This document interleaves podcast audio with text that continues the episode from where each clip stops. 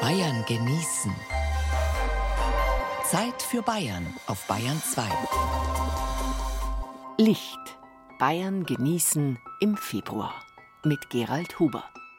Jetzt, Anfang Februar, merken selbst wir Stadtmenschen, denen die Himmelszeichen im Allgemeinen wenig oder gar nichts mehr sagen, dass die Tage länger werden. Dass das Licht sich anschickt, die Herrschaft über den Tag zurückzuerobern. Deswegen haben wir uns für das heutige Bayern genießen eine ganze Reihe leuchtender Themen vorgenommen. Strahlend die Kerzenfabrik Kopschitz in Rottalmünster. Licht und Schatten, Sonnenuhren aus Nürnberg. Einleuchtend Oskar von Miller in Fürstenfeldbruck. Lichtbilder, gutes Licht für historische Räume in Mainfranken. Ins Licht gerückt, Oberfranken leuchtet, ausgeleuchtet. Mobiles Licht aus der Oberpfalz, abgelichtet, unterwegs im Allgäu. Viel Vergnügen in der kommenden Stunde Bayern genießen.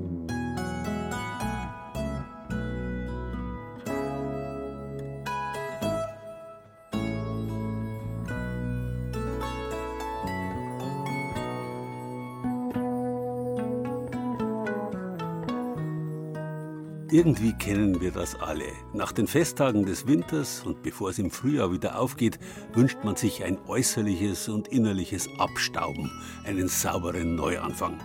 Das kannten schon die alten Römer. Lateinisch Februare heißt reinigen. Der Februar ist der Reinigungsmonat für Seele und Wohnung gleichermaßen. Durch die längste Zeit der Menschheitsgeschichte hat künstliches Licht eine Menge Dreck gemacht. Fackeln, Kienspäne, Kerzen, sogar noch die Petroleum- und Gasleuchten des 19. und beginnenden 20. Jahrhunderts. Außerdem hat man sich in den dunklen und kalten Wintertagen schon immer länger und intensiver in seinen Wohnhöhlen aufgehalten. Die Folgen davon werden spätestens jetzt allmählich sichtbar. Stefani um an Muckenschritt, Neujahr um an Hahnentritt, Drei König um an Hirschensprung, Lichtmess um a ganze Stund. Ist das Tageslicht seit Weihnachten gewachsen. Jetzt leuchtet die Sonne allmählich auch wieder in viele Ecken, in die sie in den finsteren Wintertagen nicht gekommen ist, und die künstliche Beleuchtung braucht man immer weniger. Trotzdem hatten früher die Wachszieher und Kerzenmacher Hochbetrieb. Denn am 2. Februar wurden schon seit der Antike die Kerzen für das ganze neue Jahr gesegnet und mit Lichterprozessionen das neue Jahr gewissermaßen eingeleuchtet. Und selbstverständlich braucht man künstliches Licht nicht bloß im Winter. Und Kerzen natürlich auch. Kerzenschein, zwei Menschen, in deren Augen sich die warme Flamme spiegelt, das ist der Inbegriff von Romantik. Davon ist in der Kerzenfabrik nichts zu spüren. Riesige Maschinen in Drahtkäfigen lärmen in einer großen Halle. Weißes Paraffinpulver rieselt in acht Rohre nebeneinander, erklärt Christian Kopschitz. Dann kommt von oben und von unten der Presszylinder und verdichtet das dann zu der Eiform in dem Fall, weil sie im Eikerzen sind. Und durch diesen Pressvorgang ist eigentlich die Kerze schon fertig. Da ist der Docht schon mit drin, damit der Rand ein bisschen schöner ist, wird gefräst. Das sieht man da, da wird der Rand ein bisschen nachgefräst. Und dann geht es weiter in die Tauchanlage, wo die Eikerze oder generell die Kerze, egal was der Form, dann in die Farbe getaucht wird und dann ist die Kerze schon fertig. Die leuchtend gelben Kerzen in Eiform für Ostern taucht die Maschine noch in kaltes Wasser zum Abkühlen und dann werden sie jeweils zu viert in Eierkartons gesetzt. 35.000 Kerzen pro Stunde werden bei Kerzenkopfschitz so gefertigt. Massenproduktion. Nur ein paar Schritte weiter dagegen sitzt die 27-jährige Wachsbildnerin Marina Stapfer an einem hellen Arbeitstisch vor einer Marienkerze, wie sie gerne in Wallfahrtskirchen stehen. In der Mitte ist ein Kreis mit einem Marien-M mit goldenen Bändern gelegt. Unten ist ein blauer Rand mit dünnen Bändern und Gold umfasst und dann geht so ein grüne Lilienranke vom Rand oben über den Kreis drüber. An der Lilienranke wachsen grüne Blätter und weiße Blüten. Die drückt Marina Stapfer aus einer weichen Silikonform heraus, bemalt jede einzeln, bestreicht sie mit Klebewachs, drückt sie auf die Kerze und setzt mit einer Pinzette noch eine Perle in die Mitte jeder Blüte. Was für eine Fieslerei. Ich liebe das. das ist meins einfach. Die Wachsbildnerin hat bei Kerzenkopfschitz gelernt und ist glücklich in ihrem Traumberuf. Hier kann sie ihre Fähigkeiten gut einsetzen. Kreativität, künstlerisches Denken, Fingerfertigkeit, Geduld. Geduld ist wichtig. Geduld braucht auch Slacina Preis, ein Stockwerk oberhalb von Marina Stapfer. Sie steht an einer Siebdruckpresse, neben sich schon hunderte kleine Stumpenkerzen für die Osternacht. Sie legt eine weiße Kerze zwischen zwei kleine Rollen, drückt rote Farbe durch das Kreuzmotiv im Sieb und stellt die bedruckte Kerze neben sich. Viele tausend Mal am Tag. Trotzdem freut sie sich über jede einzelne schön bedruckte Kerze. An Heiligabend war die Frau von der Siebdruckpresse in Köln in einer Kirche. Ich habe sofort Gänsehaut gekriegt. Ich sage, das ist doch unsere Kerze. Dann habe ich die Frau gesagt, ihr habt unsere Kerzen. Wissen Sie, von wo kommen die Kerzen? 700 Kilometer weit von hier, okay, habe ich gesagt. Das war sehr, sehr schön, wenn es so weit geht und es sieht praktisch Kerze. Ne? Das ist so, so schön. Kein Wunder, dass Lacina Preis eine Kerze aus Rottal-Münster in Köln entdeckt hat. Kerzenkopschitz ist eine der größten Kerzenfabriken Deutschlands und exportiert in 27 Länder, bis nach Amerika oder in den Libanon und vor allem nach Skandinavien. Dort freuen sich die Menschen im langen, dunklen Winter über den Kerzenschein. Wir Deutschen lassen im Schnitt sechs Kilo Kerzen pro Kopf und Jahr abbrennen. Christian Kopschitz erklärt sich das so. Weil es das schönste Licht einfach ist, ist das natürliche Licht, so wie ein Lagerfeuer halt auch. Gell? Ein Lagerfeuer gefällt auch an jeden. Und das ist bei der Kerze auch, bloß dass das halt eine kleinere Flamme ist. Das ist halt nichts Künstliches.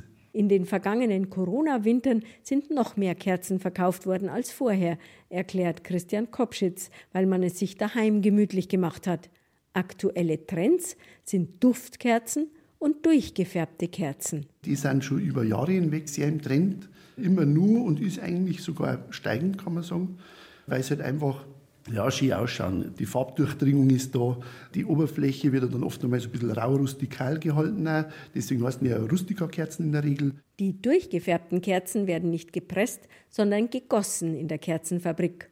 Und dann gibt es noch welche, die gezogen werden. Da läuft der Docht über zwei Trommeln immer wieder durch eine Wanne mit flüssigem Wachs, wie früher. Kerzenkopschitz wurde vor über 200 Jahren im Sudetenland gegründet. Christian leitet die Firma zusammen mit seinem Bruder Alexander. Beide haben schon als Kinder in den Ferien in der Fabrik gearbeitet und beide sind dabei geblieben. Mein Großvater hat einen Spruch gehabt, immer, er sagt, Wachs klebt. Und so ist es auch. Wenn man mal mit Wachs zu tun gehabt hat, bleibt man dabei. Und so ist es bei uns, Gott sei Dank. Und jetzt schauen wir mal, was unsere Kinder dann machen, die sechste Generation. Ob die Interesse daran haben oder nicht, das wissen wir noch nicht. Die sind jetzt alle erst einmal in der Schule. Kerzen aus Niederbayern für die ganze Welt. Weitere Informationen finden Sie auf unserer Bayern genießen Seite.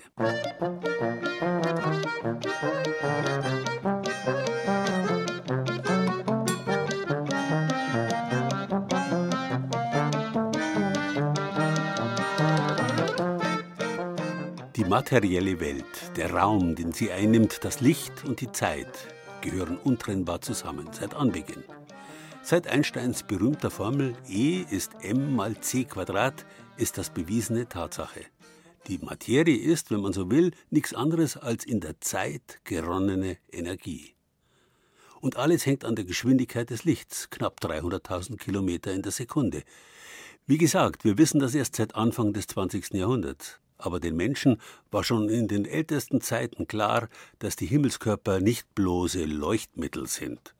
Die Sonne liefert die Energie des Lebens, und mit ihrer Hilfe und der Hilfe ihrer Geschwister, Mond, Planeten und Sterne, kann man sich orientieren im Raum und in der Zeit.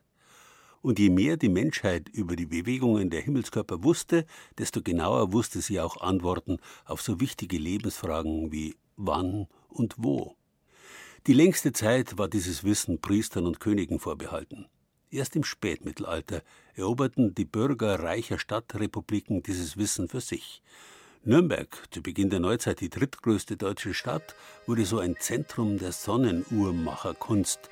Zum Beispiel mit Klappsonnenuhren, einem Exportschlager, den Kaufleute auf ihren Reisen dringend gebraucht haben. Noch heute wimmelt es in der Stadt von den größeren, schön verzierten Exemplaren an Hauswänden und Kirchenschiffen. Man muss nur genau wissen, wo und wie man nach oben blicken muss.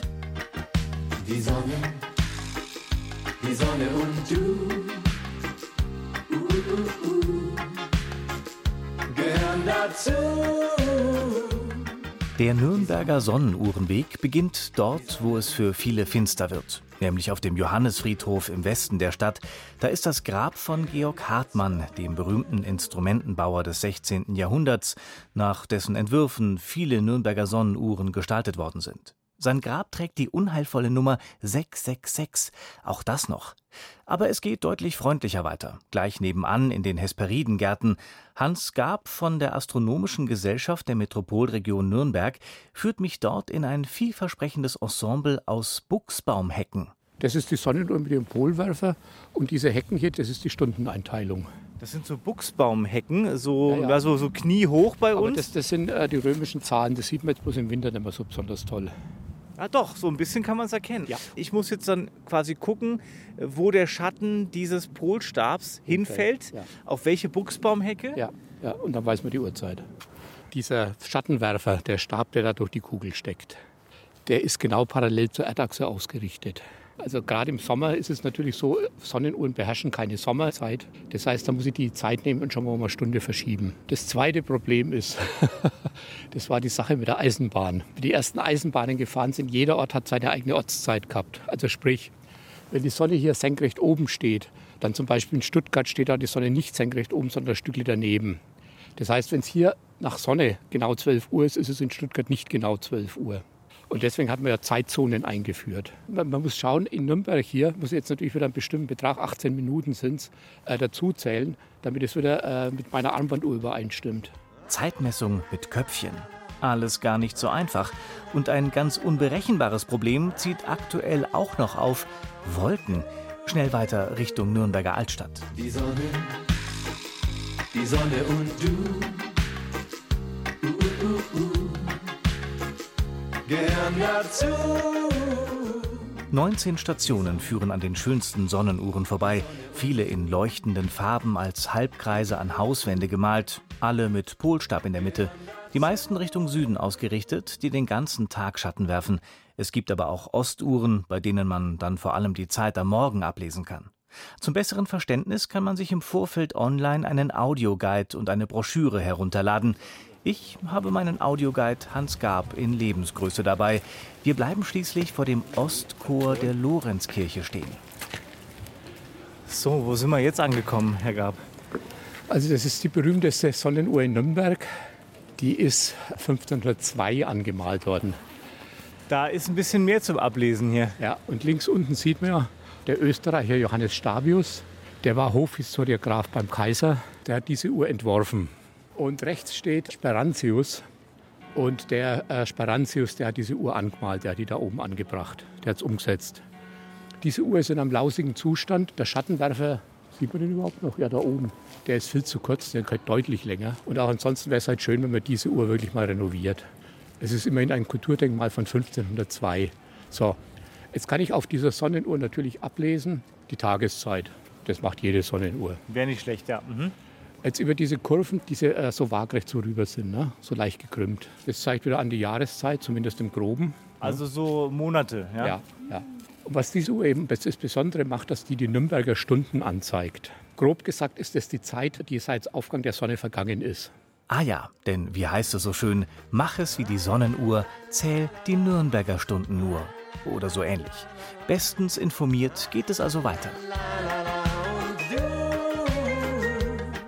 Möchte man alle Stationen des Nürnberger Sonnenuhrenwegs abgehen, muss man mit circa zwei Stunden rechnen. Die meisten Uhren, an denen man vorbeikommt, stammen aus dem 16. und 17. Jahrhundert. Eine Blütezeit für die Herstellung technischer Instrumente in Nürnberg.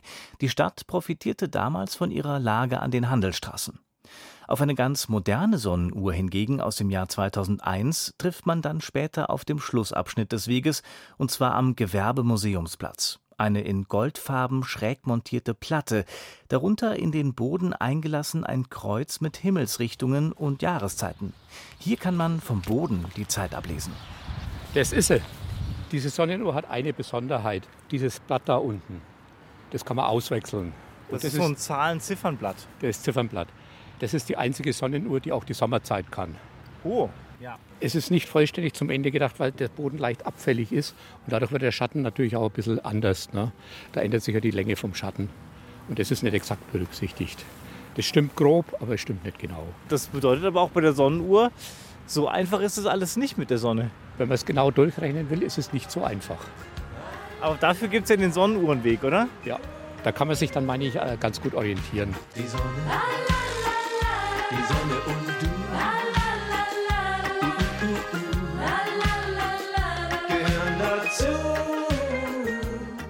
Der Nürnberger Sonnenuhrenweg wurde als Anlass des Internationalen Jahres der Astronomie 2009 eingerichtet. Wenn Sie ihn gehen wollen, können Sie das sogar virtuell. Auf unserer Internetseite finden Sie nicht nur die Stationen, sondern Sie können auch in den Audioguide hineinhören.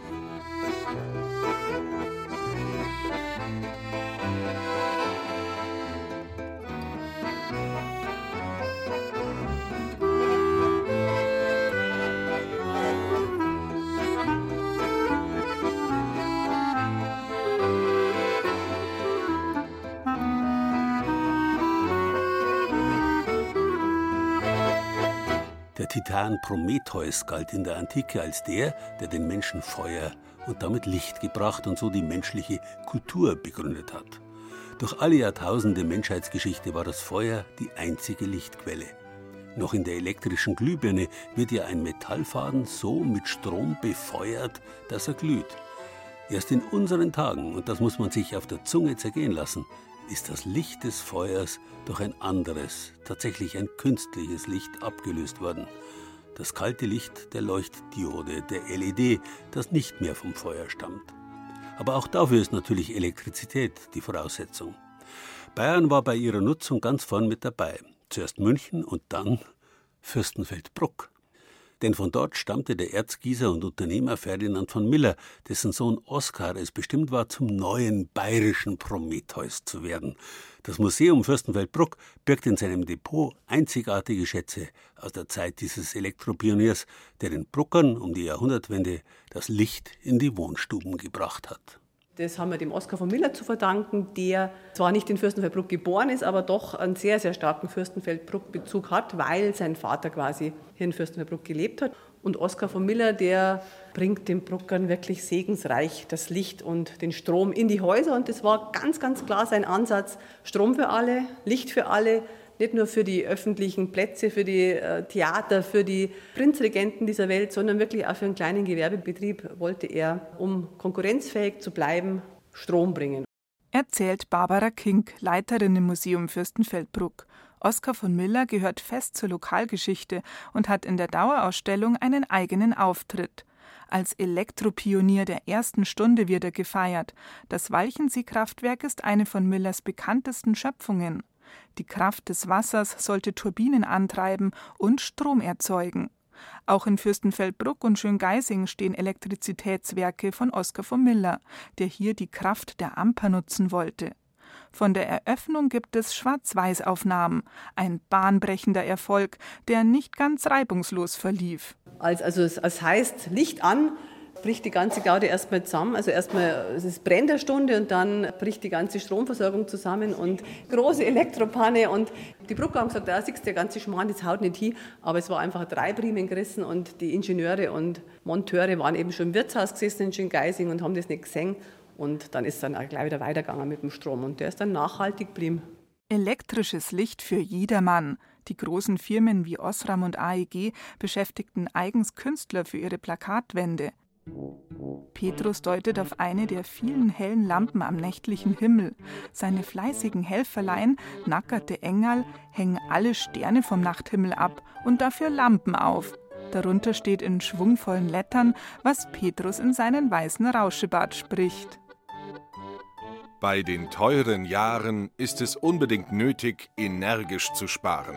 Drum habe ich jetzt für das Himmelszelt statt Sternen just Wolframlampen bestellt. Sie brennen viel heller, bei halb so viel Kraft, sind billiger und doppelt so dauerhaft. Diese Reklame bringt es einfach auf den Punkt. Elektrisches Licht ist billiger als Petroleum, vor allem aber keine Unfälle, keine Zündhölzer, keine Brände. Klar, also alles, was mit Gas und Petroleum noch zu tun hatte, war unfallträchtig. Und wenn man sich überlegt, bei den Holzbauten, die im 19. Jahrhundert immer noch überall rumstehen, ist natürlich offenes Licht unglaublich gefährlich. Im Jahr 1893 dann schenkt Elektropionier Oskar von Miller den Bruckern sein sogenanntes Millerkreuz. Aus Holz, drei Meter hoch und zwei Meter breit mit 120 Glühbirnen leuchtete es in der Karwoche das erste Mal an der Leonhardikirche und ist hier im Museumsdepot definitiv das größte Exponat. Es ist ein Beispiel von moderner Werbereklame. Es ist eine Leuchtreklame für eine Kirche. Hier, Brucker, schaut mal, was man mit Strom alles machen kann. Sehr ungewöhnliche Angelegenheit und es hat wirklich eine abenteuerliche Technik. Also die Elektriker, die es jetzt beleuchtet haben mit LED, mit einer LED-Corona versehen, die waren alle total fasziniert. Die haben gesagt, das ist ja unglaublich, wirklich bloße Leitungen und nur hinten so Nägel reingehauen als, als Pole und vorne diese Fassungen, also ganz ein verrücktes Technikteil. Die ursprüngliche Beleuchtung mit roten und weißen Glühbirnen erregte großes Aufsehen, eine frühe städtische Leuchtreklame mit religiösem Hintergrund. Das Kreuz wurde so zum sichtbaren Brückenschlag zwischen katholischer Tradition und zukunftsweisender Technik, betont Barbara King. Eine nicht zu unterschätzende Museumsarbeit für die Leiterin und ihr Team ist es, die Exponate ins rechte Licht zu rücken. Noch dazu, wenn es um kostbare Familienerbstücke geht. Kuratorin Verena Bocon denkt da an ein spezielles Schmuckstück. Goldene Schildchen zu beiden Seiten der Kette. Rechts steht eingraviert Laufen, links steht Frankfurt, verbunden mit Golddrähten, an denen zentimeterkleine Porzellanisolatoren hängen. Oskar Miller ist es gelungen, dass er einen Strom von Laufen nach Frankfurt liefert. Und als das gelungen ist, hat er dann eine Kette machen lassen, ganz filigranes Stück, ganz besonders, weil das eben diese Bindestelle ist von einem Ingenieur, der sich in Kunst äußert und das dann sehr stolz seiner Verlobten um den Hals hängt. Und heute, wie präsent ist jener Mann, der den Bruckern einst den Strom in die Wohnstuben brachte? Bis vor wenigen Jahren leuchtete das Millerkreuz jährlich an den Kartagen an der Leonhardikirche. Aufgrund sicherheitstechnischer Bedenken ist es in dieser Form heute aber nicht mehr einsatzfähig. Dieses Jahr wird es in der Leonhardikirche einen Gedenkgottesdienst zu Ehren von Oskar von Miller geben. Außen an der Kirche soll dann eine Neukonstruktion seines Millerkreuzes hängen. Genauso prächtig, genauso strahlend hell und leuchtend wie vor fast 130 Jahren. Bayern genießen. Das Zeit für Bayern Magazin. Jeden ersten Samstag im Monat auf Bayern 2.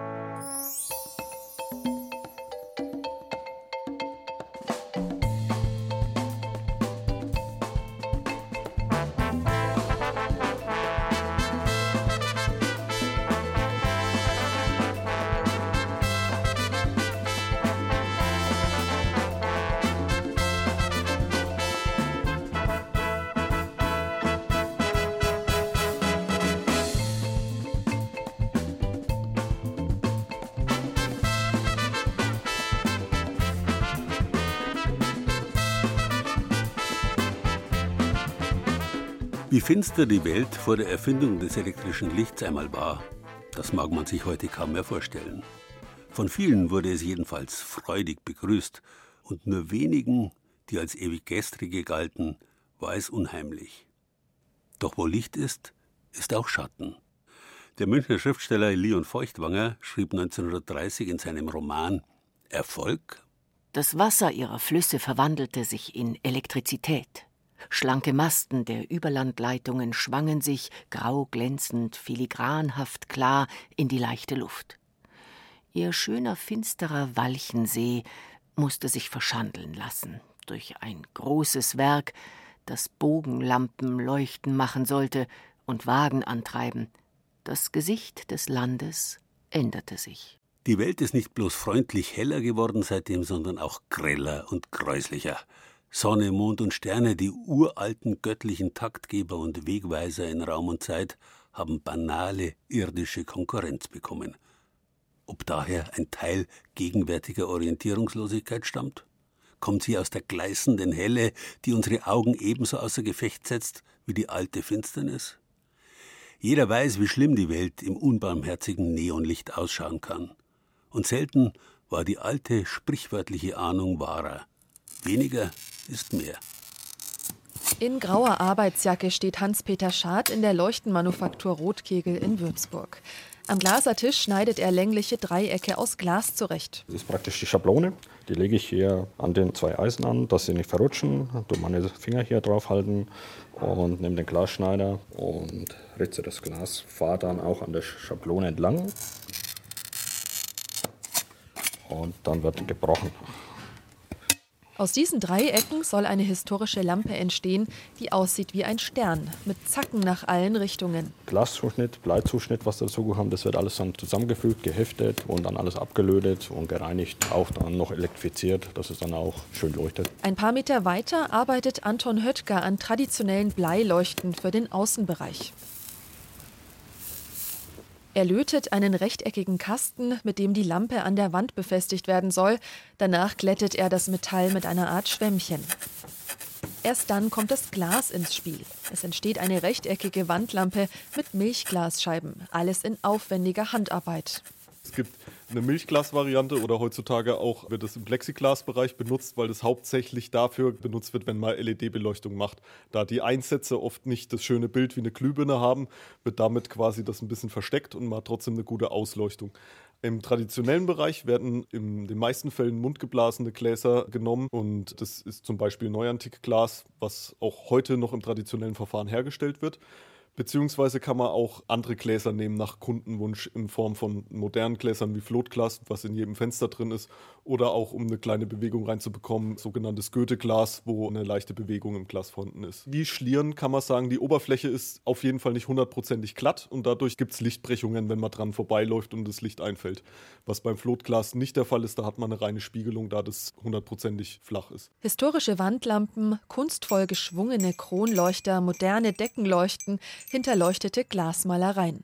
Die Arbeiten der Firma Rotkegel sind auf der ganzen Welt zu sehen, berichtet Firmenchef Matthias Rotkegel. Eines der Highlights ist sicherlich die Kathedrale Unsere liebe Frau von Fatima, Mutter aller Nationen in Kasachstan, für die wir sowohl die Leuchten als auch die Glasgestaltungen fertigen und liefern durften. Ansonsten der Campo Santo Teutonico in Vatikanstadt, sogar eine Kirche auf Island, eine Wohnanlage in Amsterdam aus dem Bereich des sozialen Wohnungsbaus. Und last but not least durften wir auch für die deutsche Botschaft auf Sri Lanka Leuchten fertigen. Hier in Unterfranken sieht man kunstvolle Lichtinstallationen aus dem Hause Rotkegel, zum Beispiel im Grafen Eckart in Würzburg.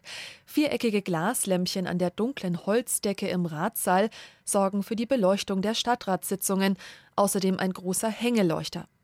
Im Regentenbau in Bad Kissingen hängen zapfenförmige Glaslampen mit goldener Fassung, in der katholischen Kirche in Weilbach längliche Glaskörper mit goldenen Verzierungen.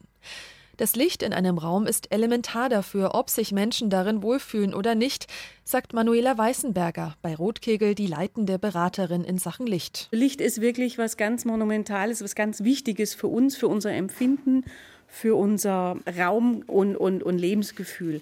Wenn ich in, in eine Kirche reingehe, kommt es immer darauf an, was ist es für eine Kirche. Alte Kirchen, romanische Kirchen zum Beispiel, die sind eigentlich eher so düster. Wenn ich die jetzt so hell mache, dass ich kleinste Zeitung oder kleinste Schrift in, in Büchern lesen kann, dann, ich sage immer, dann beam ich sie weg, weil die Atmosphäre, dieses Mystische, dieses Besinnliche, dieses Meditative, was diese Räume auch haben, das kann ich mit Licht kaputt machen. Gerade bei historischen Gebäuden müssen sich die Lichtexperten auch mit der Geschichte beschäftigen. Möglichst viel Altes erhalten, die Architektur in Szene setzen, aber mit modernen LED-Lampen Energie sparen. Außerdem orientieren sie sich an der Nutzung des jeweiligen Raums. Man darf es nicht zu hell machen, aber zu düster. Je älter wir werden, desto mehr Licht brauchen wir leider. Deshalb ist es wichtig, dass die Leuchten dimmbar sind, dass man wirklich in jeder Situation verschiedene Lichtszenarien einstellen kann. Mein Ziel ist es, wenn ich vor Ort bin, weil ich mache einen Vertrieb ein bisschen, bin dann vor Ort, berate die Gemeinden oder den Bauherrn dann auch, den Architekten mit zusammen, dass sich die Leute hinterher wieder wohlfühlen in dem Raum. Mit Licht wohlfühlen beim Gottesdienst in der Kirche oder beim Feierabendbier im Lieblingswirtshaus, das ist das eine. Die Nacht erhalten das andere. Stichwort weniger Licht ist mehr. Beim Thema Lichtverschmutzung und umweltfreundlichere Beleuchtung sind vor allem die Städte und Gemeinden gefragt.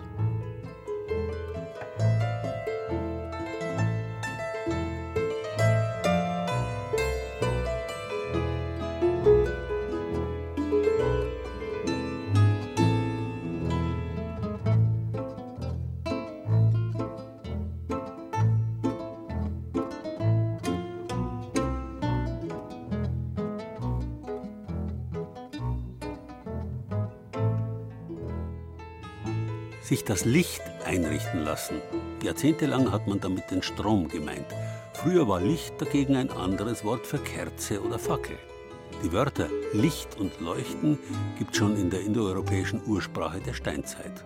Leuk hat das damals geheißen. Altgriechisch Leukos heißt glänzend weiß. Das lateinische Lux, Lucis kommt daher, das auch in Luna, dem Wort für den Mond, steckt. Wenn der Tag nicht mehr fern ist, gesellt sich zu Luna Venus, der helle Morgenstern. Der hieß bei den Römern auch Luzifer, Lichtbringer. Und Luzifer ist nicht umsonst ein Name des Teufels, der Gott seinen Platz streitig machen wollte und deswegen vom Himmel in die Unterwelt gestürzt wurde. Der Planet Venus zieht ja seltsame Bahnen, geht auf, um schnell wieder unterzugehen. Symbol für ein Phänomen, das die Menschen immer schon gekannt haben. Der falsche Schein ist der Feind des Richtigen, des rechten Lichts. Und der Grad zwischen richtig und falsch kann hier, wie überall, sehr schmal sein. Künstliches Licht muss nicht von vornherein schlecht sein, aber man muss bewusst damit umgehen, so wie es die Beleuchtungsprofis der Hochschule Coburg tun. Die hüllen seit 20 Jahren oberfränkische Orte für sieben Tage punktuell in ein Gewand, das nur aus Licht besteht, aber für spektakuläre Auftritte sorgt. Motto: Oberfranken leuchtet. Die richtige Leuchte an der richtigen Stelle mit der richtigen Wattage und der richtigen Lichtfarbe. Das ist das Geheimnis. Michael Müller hat eine Doppelseite des Magazins mit dem Titel Oberfranken leuchtet aufgeschlagen. Eine oberfränkische Kirche im Landkreis Bamberg ist abgebildet. Links ein Foto von ihrem heutigen Aussehen bei Nacht, ein heller Fleck ohne sichtbare Konturen oder Details. Rechts ein Foto derselben Kirche im Dunkeln, doch sie wirkt wie ein anderes Gebäude. Michael Müller, Dozent unter anderem für Lichtgestaltung und Lichtplanung an der Hochschule Coburg, hat dem Gotteshaus mit einem Spiel aus Licht und Schatten ein neues Outfit verpasst. Auf dem linken Bild wird die Kirche beleuchtet mit vier Strahlern. Und jeder Strahler hat 750 Watt. Und auf dem rechten Bild haben wir es beleuchtet mit ungefähr 150 Watt. Das heißt, auf dem linken Bild strahlt man mit ungefähr 70 Prozent der Energie an der Kirche vorbei und auf dem rechten Bild haben wir das Licht genauso eingesetzt, wie wir es brauchen. Der Unterschied springt ins Auge. Figuren, das Eingangsportal, die Kirchturmspitze mit Wetterhahn, selbst die Struktur des Sandsteins schälen sich aus der Dunkelheit. Die Stufen zur Kirche wirken einladend und majestätisch. In den vergangenen 20 Jahren wurden unter dem Siegel Oberfranken leuchtet rund 50 Gebäude, Plätze oder ganze Gemeinden von Michael Müller und seinen Innenarchitekturstudenten der Hochschule Coburg ins rechte Licht gerückt. Die siebentägigen Lichtevents sind eine Kooperation der Hochschule, des Coburger Designforums Oberfranken und des Vereins Oberfranken Offensiv, der den Löwenanteil finanziert. Warum, erklärt Geschäftsführer Frank Ebert mit leuchtenden Augen. Weil Licht Hoffnung ist, weil Licht Aufbruch ist, weil Licht sehr positiv ist und weil das genau eigentlich unserem Credo des Vereins entspricht, Oberfranken hoffnungsvoll, zukunftssicher, schön, vielfältig darzustellen. Oberfranken leuchtet. Das ist laut Ebert heute ein Alleinstellungsmerkmal des Bezirks. Eine Woche voller staunender Bewohner und Besucher, Raum für Rahmenprogramm und unvergessliche Fotos in der Lokalzeitung. Beispiel Muggendorf, eine Gemeinde im Landkreis Forchheim, durch die sich die Wiesent schlängelt. Im Jahr 2017 wurde der kleine Ort für sieben Tage zur großen illuminierten Bühne. Wir haben es dann geschafft, diesen Flusslauf und diese Altstadtmauer zu verbinden mit dem Licht. Das war so schön. Und die Leute sind mit den Autos vorbeigefahren, die gar nicht wussten, dass da die Installation ist. Die sind stehen geblieben, die haben geparkt und die haben sich das angeschaut. Und Muckendorf hatte in dieser Zeit einen Wahnsinnszulauf und da wird heute noch drüber gesprochen.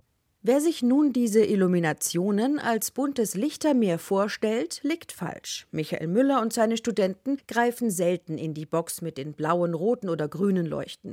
Sie schrauben meistens LEDs mit natürlichen Lichtfarben in die Fassungen. Neutralweiß, kaltweiß, warmweißes Licht.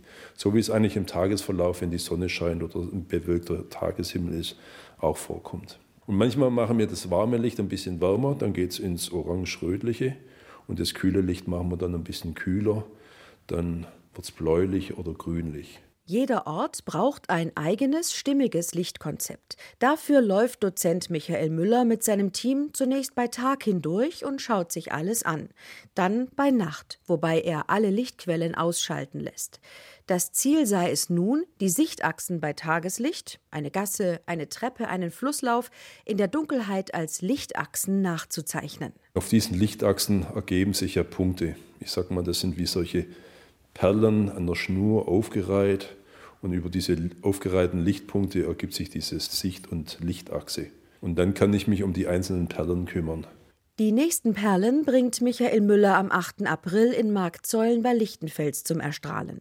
Später im Jahr ist eine Illumination in Lichtenberg im Landkreis Hof geplant. Nach jedem Event hofft Frank Ebert von Oberfranken Offensiv, dass die Kommunen die Installationen dauerhaft übernehmen. Eine Frage der Kosten. Wir geben quasi die Initialzündung. Wir sagen, so könnte es immer aussehen, wenn ihr denn wollt, wenn ihr es euch dann auch leisten könnt. Aber ähm, es funktioniert, ja, funktioniert immer besser. Dabei hilft auch dieser Effekt, wenn die Coburger Lichtprofis den letzten Stecker ziehen und mitsamt ihren Spots und Strahlern wieder davonfahren, ist die freundliche nächtliche Atmosphäre im Ort erloschen. Ein herber Kontrast. Dann ist alles wieder im Dunkeln. Und dann wissen auch die Leute, wie schön das war.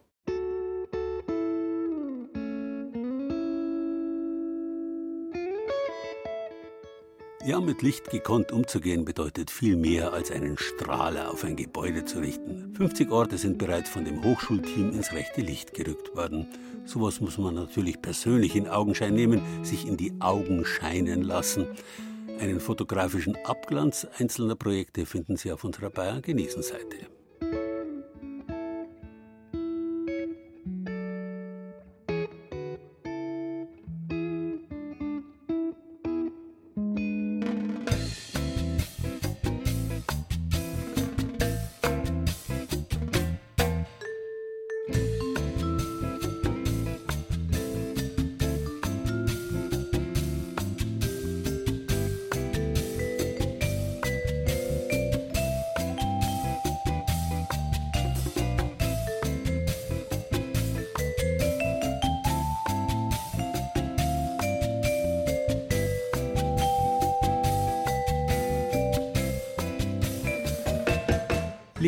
Schatten gehören zusammen.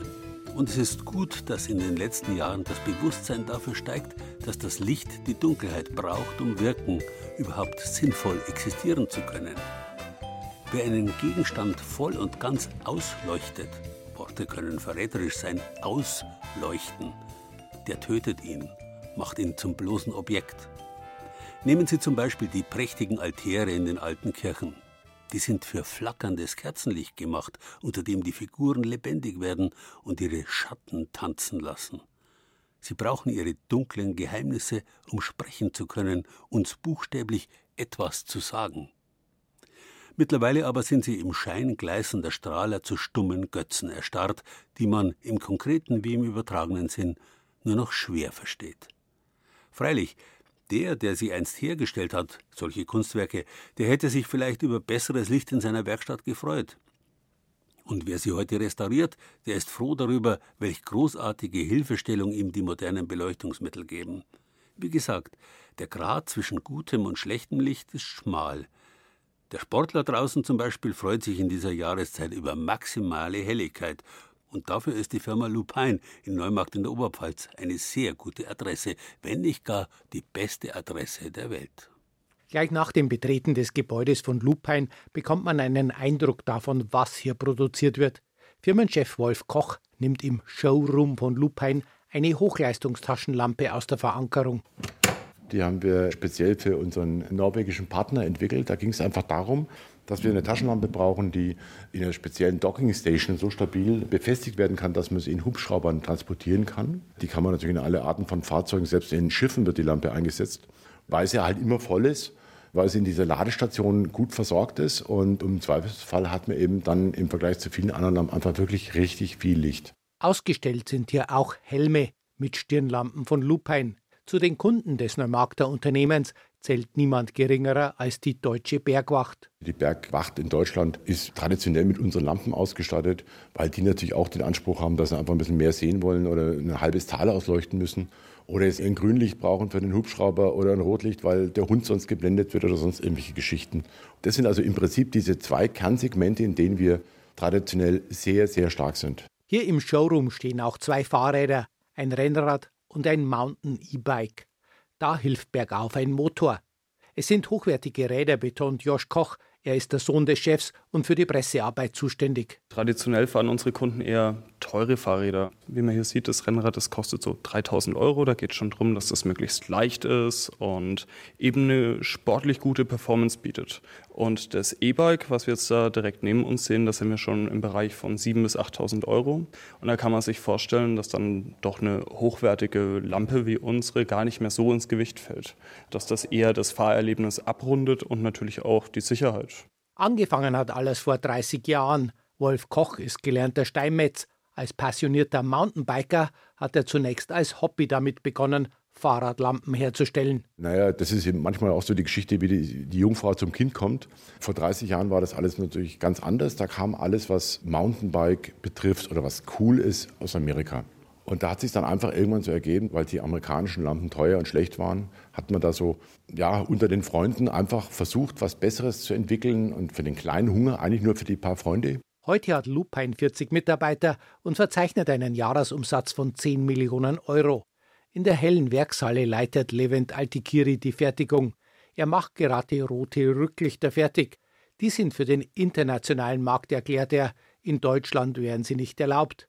Im privaten Leben ist Levent Altikiri übrigens Kickbox-Trainer beim ASV Neumarkt. Das bedeutet, hier habe ich 160 Lumen. Leider dürfen wir das in Deutschland nicht. Da können wir bloß 40 Lumen in dem Spektrum produzieren und auch dann verkaufen. Ansonsten wäre es illegal. Die sind heller und haben auch ein paar Features mit dazu, das heißt Blinklichtfunktion und so weiter, was halt in Deutschland leider Gottes, muss man sagen, nicht verkaufen dürfen. Wir sind eine Manufaktur, sagt Wolf Koch. Die Lampen werden per Hand gefertigt. Das macht sie teuer, aber auch sehr gut. Das heißt, das Paket ist bei uns natürlich schon so, dass wir uns da von Wettbewerbern unterscheiden, ganz klar. Also das heißt, wir haben natürlich sehr, sehr viele Kunden, die haben ihre Lampen 10, 15, 20 Jahre lang und die gehen davon aus, dass wir nach 15 Jahren auch diese alte Lampe noch reparieren können. Und das können wir natürlich auch, weil wir alles hier produzieren, alles hier haben. Lampen von Lupine gibt es ab etwas über 100 Euro. Sie können aber auch über 1000 Euro kosten. Ein Produkt kann man schon mit Flutlicht auf einem Fußballplatz vergleichen, sagt Wolf Koch. Das ist also der reine Fetischismus. Da geht es nicht um Notwendigkeiten oder ob das sinnvoll ist, sondern es geht einfach nur um die reine Freude an brachialer Beleuchtung. Und es gibt Kunden, die da einfach Spaß dran haben. Und da haben wir natürlich auch die entsprechenden Angebote. Und natürlich gehört es auch bei uns dazu, dass wir selbstverständlich die hellste Fahrradlampe der Welt haben. Das heißt, wenn jemand nach der hellsten Fahrradlampe der Welt sucht, dann ist die natürlich von uns. Die Produkte von Lupine sind international gefragt, betont der Firmenchef. Wenn er sich ein Land malen könnte, wäre es Norwegen. In Norwegen ist es sehr, sehr lange dunkel.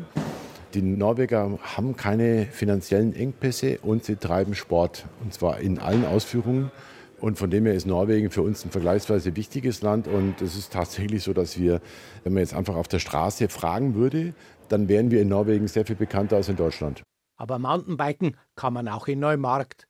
Sohn Josch Koch ist natürlich auch Mountainbiker und er kennt alle Strecken in der Gegend. Das da drüben wäre jetzt zum Beispiel der Dillberg und da zieht sich ein wunderschöner Weg den kompletten Dillberg entlang und am Ende ist dann ein gebauter Trail.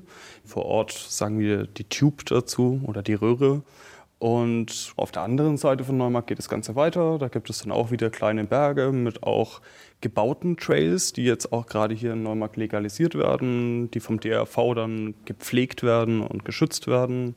Und ja, deswegen kann ich das nur unterstreichen. Hier lässt sich sehr, sehr schön fahren. Aber natürlich, es sind nicht die Alpen.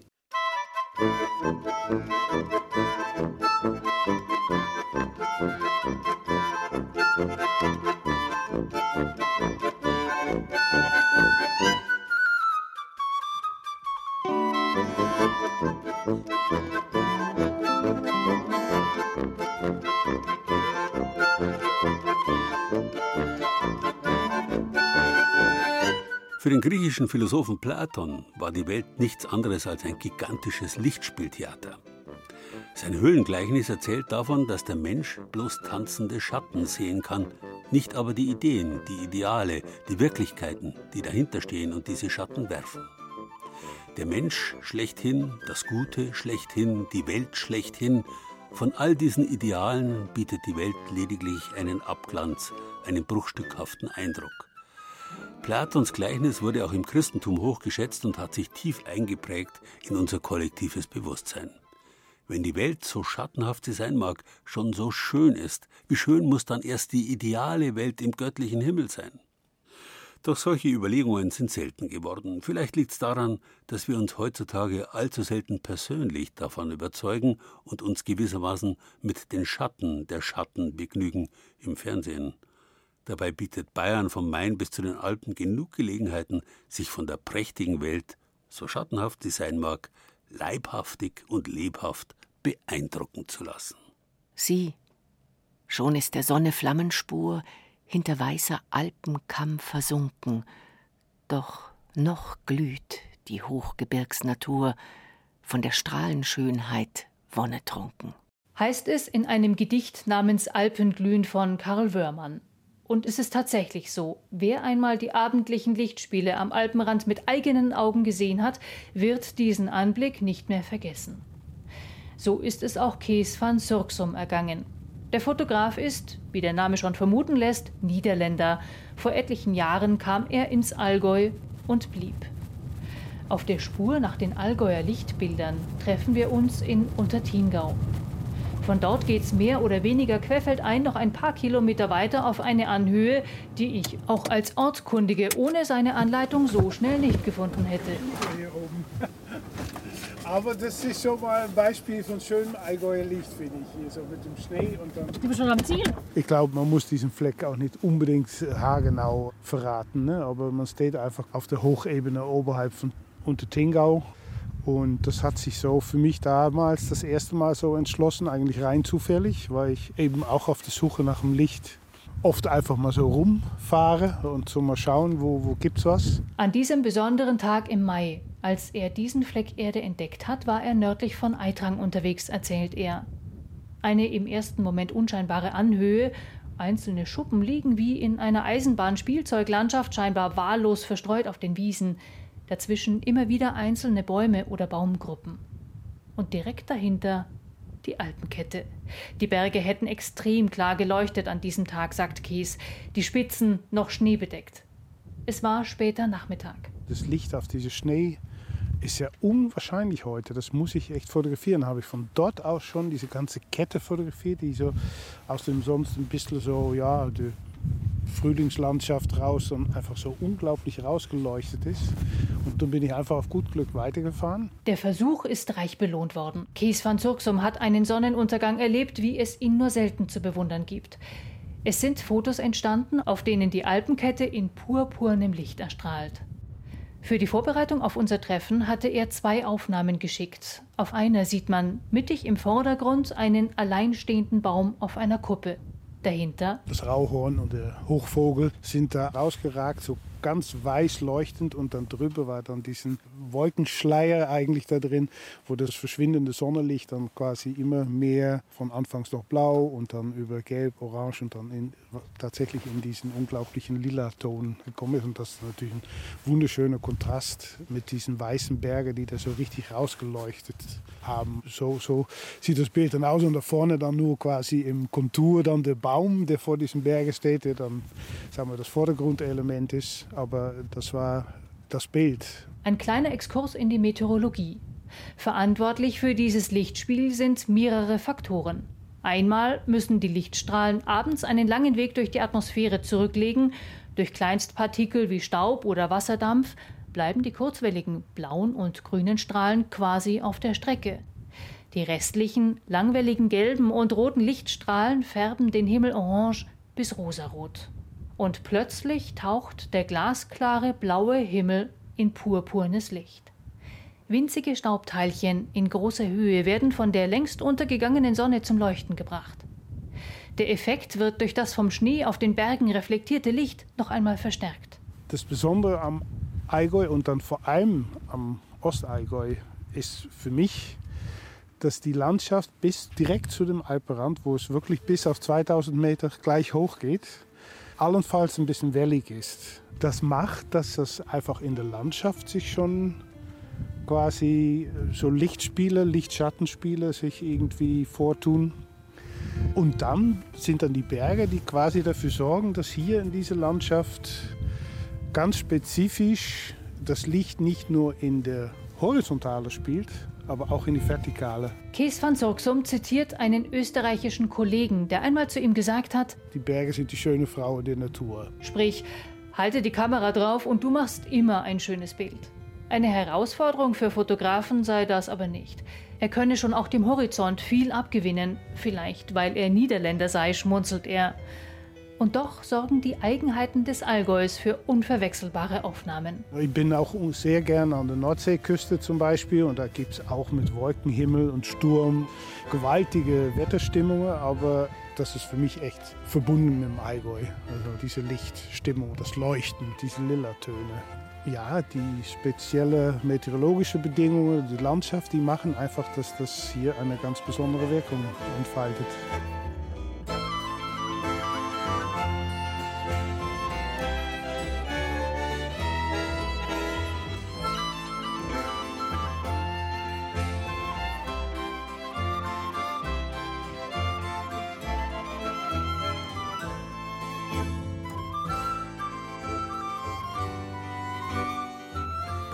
Ureinwohnern Amerikas beginnt die Schöpfung mit dem Raben, der in den Himmel flog mit einem Stück Glut im Schnabel, das zur Sonne wurde. Damit hat er die Menschen aus elender Dunkelheit erlöst. Bei den ozeanischen Völkern gebären Po die Dunkelheit und La die aufgehende Sonne, die ersten Götter. In der Bibel liegt Finsternis über der Tiefe, bevor Gott spricht, es werde Licht. Das Licht von der Finsternis scheidet und damit den ersten Tag und die erste Nacht erschafft. Diese alten bildhaften Vorstellungen haben wir heute durch eine neue ergänzt. Die Singularität des Urknalls, aus dem das Licht der Sonnen und die Schatten der Welten entstehen. Ein weiteres Bild halt. Platon hat schon recht gehabt. Wir sehen nicht, was wirklich dahinter ist. Dafür ist der Hellste nicht hell genug. Licht. Das war Bayern genießen im Februar. Mit Gerald Huber und sieben Beiträgen aus den sieben bayerischen Regionalstudios. Birgit Fürst hat die Kerzenfabrik Kopschitz im niederbayerischen Rottal-Münster besucht. Tobias Föhrenbach ist auf dem Nürnberger Sonnenuhrenweg gewandert. Im oberbayerischen Fürstenfeldbruck hat sich Sarah Koschamos die hinterlassenen Schätze des bayerischen Elektropioniers Oskar von Miller angesehen. Wie man historische Räume gut beleuchtet, hat sich Christiane Scherm aus unserem Studio Würzburg zeigen lassen. Thomas Muckenthaler war zu Gast beim Technologieführer für Outdoor-Beleuchtung in der Oberpfalz und Doris Bimmer war unterwegs zum ganz besonderen Licht in den Allgäuer Alpen. Ton und Technik Hanna Meyer, Redaktion Gerald Huber.